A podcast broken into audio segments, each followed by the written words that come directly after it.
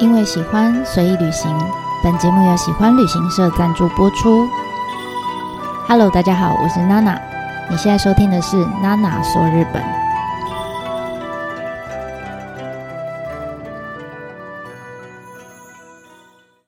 Hello，大家好，我是娜娜。前两集呢，我们听完了少爷的故事，我不知道大家觉得有不有趣呢？如果你也喜欢的话，我还蛮推荐你，就是将来有机会的话，一定要去爱媛县的松山市，呃，这个刀锋温泉区走一走。因为呢，夏目漱石在现实生活中，他的确真的在他二十八岁的时候，曾经在这里任教过一年。所以书里面有很多提到，呃，这里的一些描述也都是真的存在过，就他自己亲身体验过、经验过的的的的事情。这样，那松山人也很聪明哈，就即便呢，这已经是 他夏目漱石来到这里已经是一百多年前的事情了，但他们到现在还是可以把夏目漱石，还是可以把少爷当成这个区域的。代言人跟摇钱树，哈，那你如果现在走在松山市的街头上啊，你到处都可以看到少爷、少爷、少爷、少爷，哈，少爷来，少爷去，少爷机关钟，少爷列车，少爷团子，少爷咖啡，少爷面包，等等等，这样。总之呢，你如果没有念过小说的人来这边，你会觉得。啊，是在少爷什么哈？但是你现在听过了，对不对？你听过少爷的故事，我相信你就可以用不同的角度来体验松山这个地方，哈，会有不一样的乐趣。那我就这次就挑几个，就是跟少爷这个故事比较相关的事物来跟大家做分享。第一个呢，当然就是道后温泉本馆，好，就是这就是故事里面少爷不是每天都要去一个叫筑田的地方泡温泉吗？其实这个就是当时呢，夏目漱石呃他在那边教书的时候，曾经去泡过的这个道后温泉来的。那道后温泉其实它历史非常悠久，据说。可以，你往前一直追追追追的话，可以追到三千年前。那个时候的日本还是神话的年代，就是所谓神话年代，就是你讲什么都可以，反正是神话嘛。好，所以这么既然这么久哈，所以它其实算是日本的三大古汤之一。那现在我们去那边，你会看到有一栋叫道后温泉本馆。这一栋建筑物三层楼高的木造建筑，它是在一八九四年落成的。那那个时候刚落成的时候，就是整个温泉街里面就是最新颖的一个澡堂。那刚好，诶，夏目漱石来的那一年呢，就是这个温泉本馆开业一年。他就来这边教书了，所以对他来说，这也是一个哇，很 fashion 的地方，很棒的地方哈。所以他在书里面不是也称赞说，整个松山呢，就是只有温泉是赢过东京的，讲的就是这里。那他在少爷里面怎么叙述这个地方呢？我们来听听看哈，这是原文哈。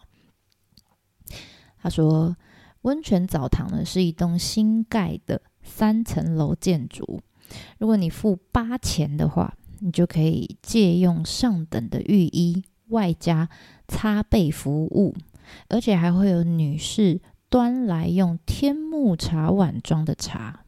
我每次都进去上等的，结果有人说了，领四十元的月薪，却每天泡上等的温泉，真是奢侈，真是多管闲事啊！这是一段，还有另外一段是。温泉池是用花岗岩做成的，约十五张榻榻米大小，平常大概会有十三四个人泡在里面。不过偶尔会有没人的时候。池水深度约到我的胸部左右，在温泉里游泳是种相当舒服的运动。我很喜欢趁着没人的时候，在温泉池里游来游去。好，以上两段呢是呃在少爷里面曾经出现过的这个叙述哈。那我们刚刚有讲说，夏目漱石当年造访道后温泉本馆的时候，其实他才刚落成一年，但今天呢，这栋建筑他已经一百二十八岁了。所以虽然期间他有经历过很多次的整修啦、增建啦，当然这几年哈，现在也还在大整修。但是他很厉害的是，他到今天一百二十八岁了，他还在营业中。而且这栋建筑，它曾经在一九九四年呢就被指定成日本的国家重要文化财，然后也在二零零九年获得了米其林三星一定要去的景点之一。那当初呢，当然就是跟刚刚我们听到呃夏目漱石在少爷里面的叙述一样哈，就是。你进到这个馆里面，你会依照不同的浴池跟服务，哈，会分为几个等级的不同的价格。那当初少爷选择上等服务，哈，就是有浴衣嘛，然后还有擦背服务啊，等等等之类的。那现在呢，当然你也可以，哈，也可以有有这种选择哦。你可以选择最上等的服务，也依然还有浴衣，也还有毛巾。而且有奉茶跟茶点的服务都有，但是呢，现在已经没有擦背的服务了。就以前会，你你泡温泉的时候是会有人可以帮你刷背的，因为背不好刷嘛，哈。所以以前是有这种服务的。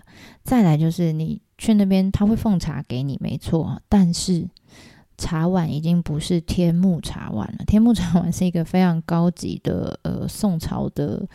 呃，瓷碗哈，瓷的茶碗，现在就是普通的一般的瓷碗这样。而且我觉得差价最大的就是当初呢，你看它上等，它只要付八千，八千大概就是八百块日币嘛，以现在来算的话，它就可以享受到最高等的休息包厢。但我们现在如果要去的话，你要有一样的享受，你必须要付一千五百五十元才可以 日币哈。那当然，这个价格其实是有包含后来增建的什么皇室专用的浴池啦，然后可能你因为它现在还在整修，所以可能整修完之后你要付更多的钱，也有可能。好，但如果啦，当然你如果觉得这些什么浴衣、这个奉茶你不需要，茶点你不需要，没关系，你只是想要来体验一下，在什么叫做在日本的重要文化财里面泡汤的这种氛围的话。其实很简单，你只要四百二十块，还蛮便宜的哈，就可以进场去泡汤。但只有泡汤，什么都没有，只有泡汤。你衣服、毛巾那些都要自己带。泡完汤你就要出来了。然后茶嘛，我们就自己回旅馆泡来喝喽。OK，好。那如果你没有要泡汤，你只是在呃道后温泉本馆的外面的话。建议大家可以抬头看一下，在它三三楼的屋顶上面有一个凸出来的一个小小的鼓楼，哈，打鼓的鼓鼓楼。那这个鼓楼呢，它有个名字叫做正路阁，不是正路丸，正路阁。正呃，这个是什么？一个手字旁的正，正那种正，然后路是白露丝的路。阁阁楼的阁，正路阁。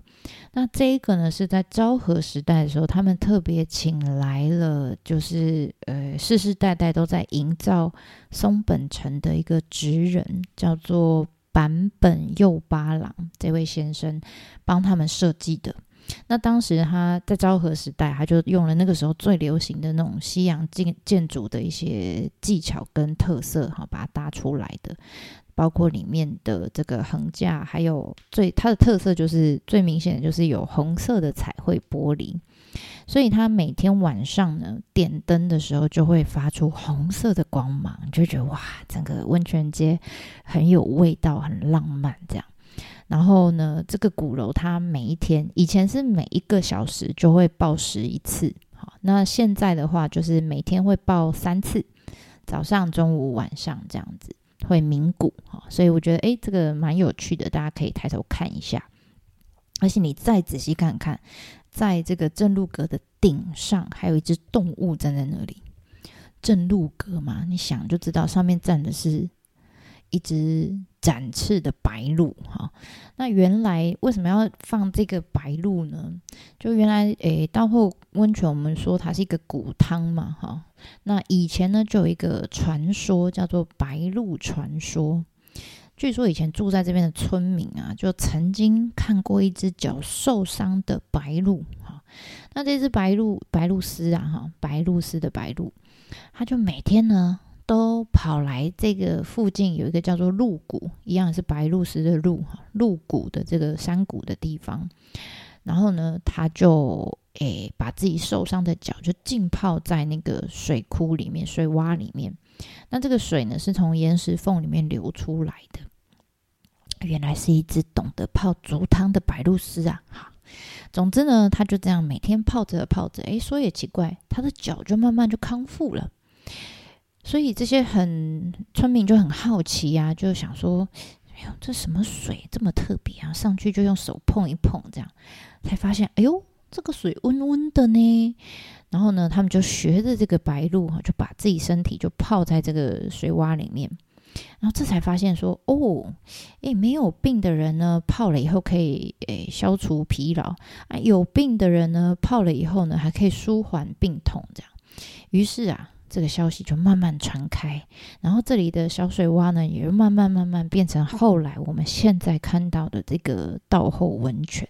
好，那据说啦，当初那一只白鹭每天都跑来泡竹汤的时候，还曾经呢在那个石头上留下脚印。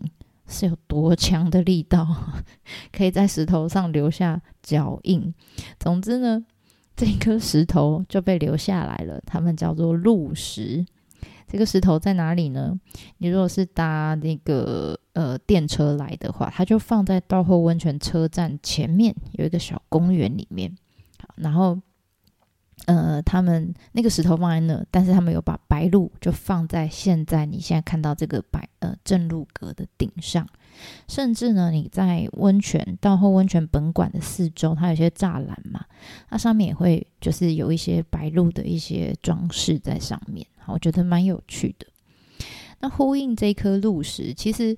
在温泉本馆的旁边附近，还有另外一颗也是石头，是有多喜欢石头，而且上面也有脚印哦。哎，这次不是鹿的脚印了哈。这一颗石头呢，叫做玉之石，玉就是玉佩的玉哈。通常你看到玉，通常都是跟皇室有关的啦。那这颗石头来自另外一个，有点类似的传说，只是主角换了。这次不是白鹭似的白露了，这一次的主角是神。根据呢，以前他们有一个叫《伊予国风土记》一本古书的记载，就说呢，以前有两个神来到这里，一个呢叫做大国主神。大国主神，我们之前在很早，大概嗯第五、第六集吧的那个神话故事系里面有讲过这个人，好的这个神，哈，如果有兴趣的朋友可以往往前面去找。然后呢，一个叫大国主神，另外一个神叫少燕明命。总之就是两个神来到这里了。那其中这个少爷明命这个神呢，他就得了重病。那大国主神就很紧张啊，啊，为了要帮他治病，所以他就用他的神力，哈，把大分县，大分县在九州哦，中跟四国中间隔了一个海峡。他用他的神力呢，把大分县那边的温泉引来这里，然后让这个生病的神浸泡。就泡没多久之后，就发现。哇塞！他用惊人的速度，马上就康复了，而且恢复体力就算了，他还有力气，就是站到石头上面去跳舞，但是太神奇了，对不对？所以呢，被这个神呢，呃，这个踩在上头跳舞的，当成舞台的那颗石头，就是我刚刚讲的玉之石。好，这颗石头跟鹿石一样，也被留下来。那这个石头在哪里呢？它就在道后温泉本馆的。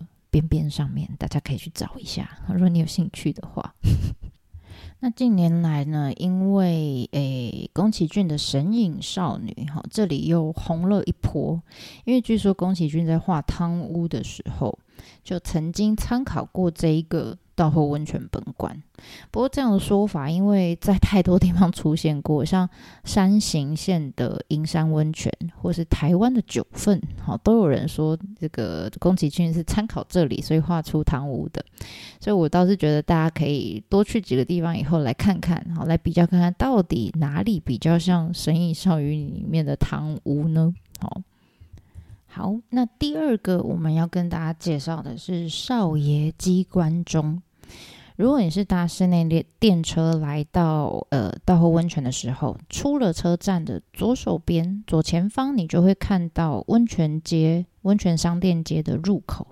然后入口前面就会有一个小公园，就是我们刚刚讲说有放鹿石的那个公园。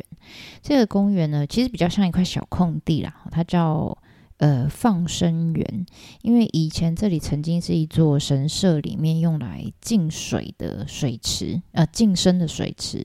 那这个池就叫放生池。那后来神社就搬走了，这里就被填起来，当成一个小公园，他们就叫它放生园。这样，那当地人就在放生园里面搞了一个足汤。那足汤里面当然也是温泉哦，哈，也是特别从道后温泉的泉源引来这里的。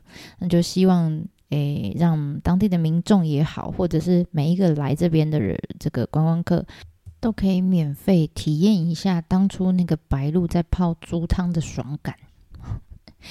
好，然后另外一个有趣的是，诶，道后温泉本馆啊，其实当时在一九九四年，他们为了纪念建馆一百岁，哈，建馆一百周年，所以他们就特别仿照了我们前面有提到的那个正正路阁，他们就制作了一造一座一模一样的机关钟，那。就是它形状是长像正路格一样，但实际上它是可以一个一个是可以报时的机关钟就对了。那这个机关钟呢，从早上的八点到晚上十点，每一个小时整点的时候就会开始唱歌，就开始播报时的音乐。那如果今天是假日或是人多的时候，它每半个小时就会播放一次。那你在播音乐，它在播音乐的同时呢，你就很好玩，你就会发现里面会看到少爷小说里面出现的人物。好像马丹娜、红衬衫呐，然后暴风哥啊、少爷、阿青啊这些哈，就是这些角色，他们都把它做成人偶，放在那个机关钟上面。那只要音乐一响的时候，他们就会从里面噔噔噔噔噔就跑出来，就是溜达一下这样。那这个少爷的机关钟现在已经变成一个当地呃很有代表性的一个地标，就大家到那边都会去看，好，因为他又每个整点都会唱歌，大家就会在那边拍照。那尤其是我们又现在听过了少爷的故事，哈，我就非常建议你来到这里的时候，就可以稍微诶泡个足汤休息一下，然后一边等那个呃机关钟里面的人人物出来玲珑 C，这样其实蛮有趣的。哈，那说你想要看看那个画面是什么，我在我的方格子里面有放那个影片，哈，就日本人他们拍的，可以看一下。那附带一提是，我觉得也很有趣的，就是。其实台湾有一座仿照少爷机关钟打造的机械钟，在哪里呢？在台北市的饶河街夜市口。它在它旁边那个是松山国小还是国中？哈，总之就在饶河街口。你如果电那个地图点开来，你可以找得到。你说为什么这里会有一个一模一样的少爷机关钟呢？原来是因为这样，就是爱媛的松山市跟我们台北的松山区都叫松山，好，所以很好玩哦。你知道，如果你从诶松山机场搭飞机飞到爱媛县的松山机场的话，这班航班你的机票上面就会是松山飞松山，很可爱吧？好，两个地方都叫松山，所以那个时候，诶，好像二零。二零一几年吧，就是二零一三的样子。那个时候，他们为了感谢，就是台湾，呃，对于日本赈灾时候的协助，好，所以他们就复制了一座少爷机关钟，算是送给台北市这样。那那时候就帮这个钟命名为道后温泉祈福机械钟。那其实它就是当成一个台日交流的一个象征，这样。那这座钟当然也是一样，会有人偶跑出来，好，然后也会唱歌，但是就是跟少爷完全无关。里面跑出来的不是少爷，也不是里面的人物，哈。然后而且他唱的歌，我如果记得没错是台语歌，所以还不能去日本的。现在我们就只好先忍耐一下。你说真的很想看这个机关钟，我们就去饶河夜市那边看好吗？好，那接下来第三个呢，我们要介绍的是少爷列车。一样，我先念两段，是少爷这个小说里面写到有提到列车的这个部分。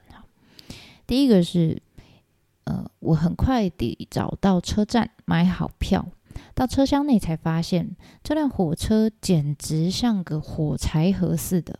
火车摇摇晃晃的开了五分钟，我就下车。怪不得车票只要三毛钱。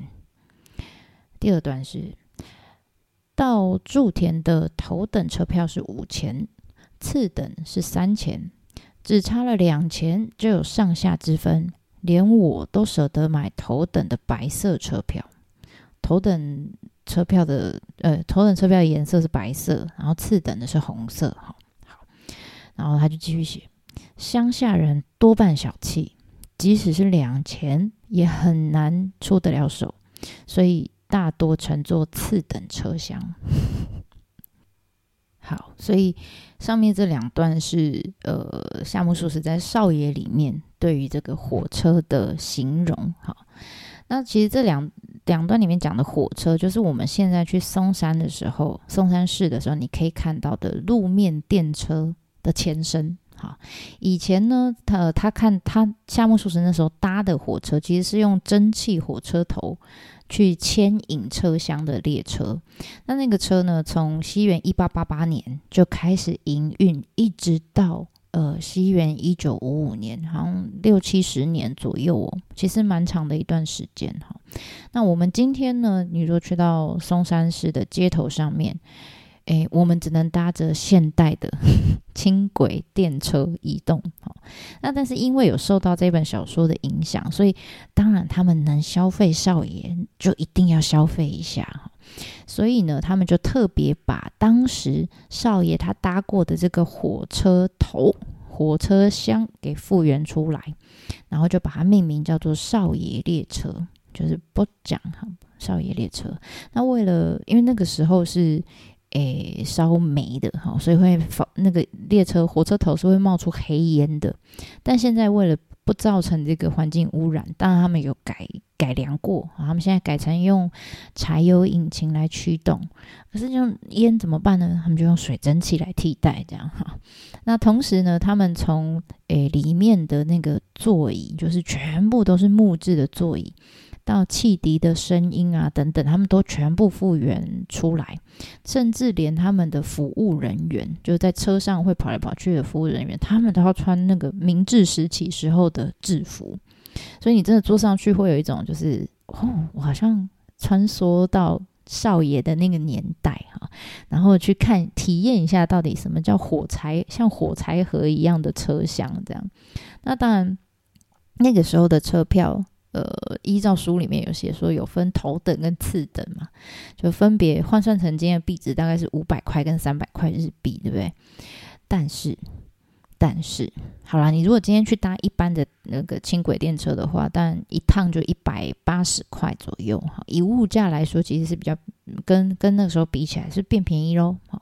但是呢，如果你是想要体验少爷列车的话，那就是另外一回事了。我有大概查了一下，就是它因为少爷列车算是特别的体验型的列车，所以它只有礼拜天哈，就是或是国定假日才有运行。你如果要去搭的话，一趟就要一千三百日币。